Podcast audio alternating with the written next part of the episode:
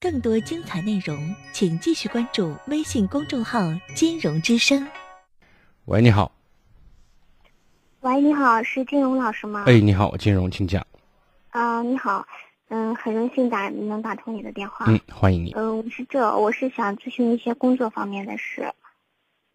您说。嗯，呃，这事是呃，不是我本人的事，是我朋友的事。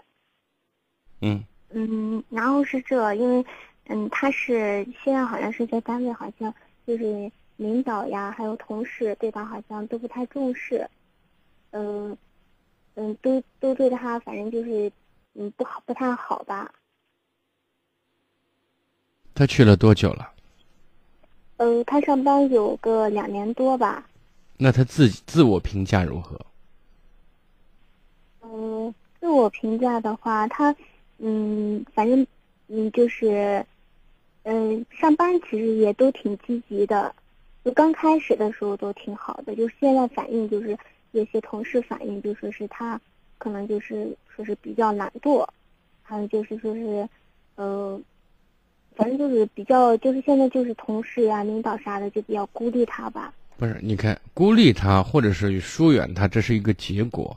我们作为当事人，首先得反思，人家说的是不是有有这件事情，或者说能够有一些依据，还是因为对你这个人产生误会。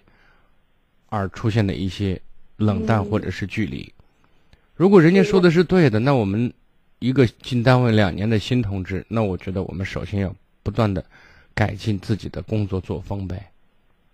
啊，那就是我我有时候也这样给他说呢。我就说你刚你刚进厂嘛，然后跟同嗯同事呀，然后啥的都都要好好相处，就是你不一定说是人家说让你干啥。然后你就不去干或者咋了？那是啊，所以呢，没有无因之果。你今天的结果是因为前面你一天天做出来的嘛？啊，也可能就是跟可能也跟他的性格有关系。嗯，他这人就是就比较嗯，咋说呢？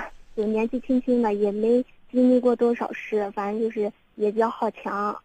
不，这不是好强，这是任性。这是是好强的话，会把事儿能干好。就是啊，对对对。所以呢，我觉得现在就是由于我们进的时间进场时间短，现在呢形象出现问题，那我们重新再树形象，对吧？从小事开始做起，谦虚一些，勤快一点，然后呢，对人对事热情一些，我觉得情形会改变的，因为毕竟又没有什么深仇大恨，对吧？哦，嗯，就是嗯，道理就是这样，我都给他说，因为有时候他。给他说，有时候他自己也不知道，因为他有时候觉得啊，我总觉得我自己是对的，然后别人是不对。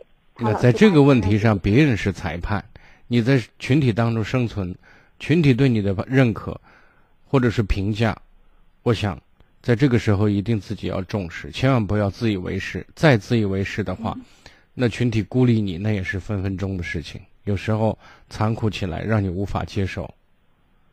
哦，还有还有情况，我就是得跟你说一下，就是他这个，嗯嗯，他这个群体就是比较，呃，比较就是那个，嗯，同事啥的就都比较爱说领导好话吧，然后，嗯，可能就是人家领导就是对那些其他那些同事都。你看，你现在只是听他一面之词，我想问一下，谁不喜欢听好话？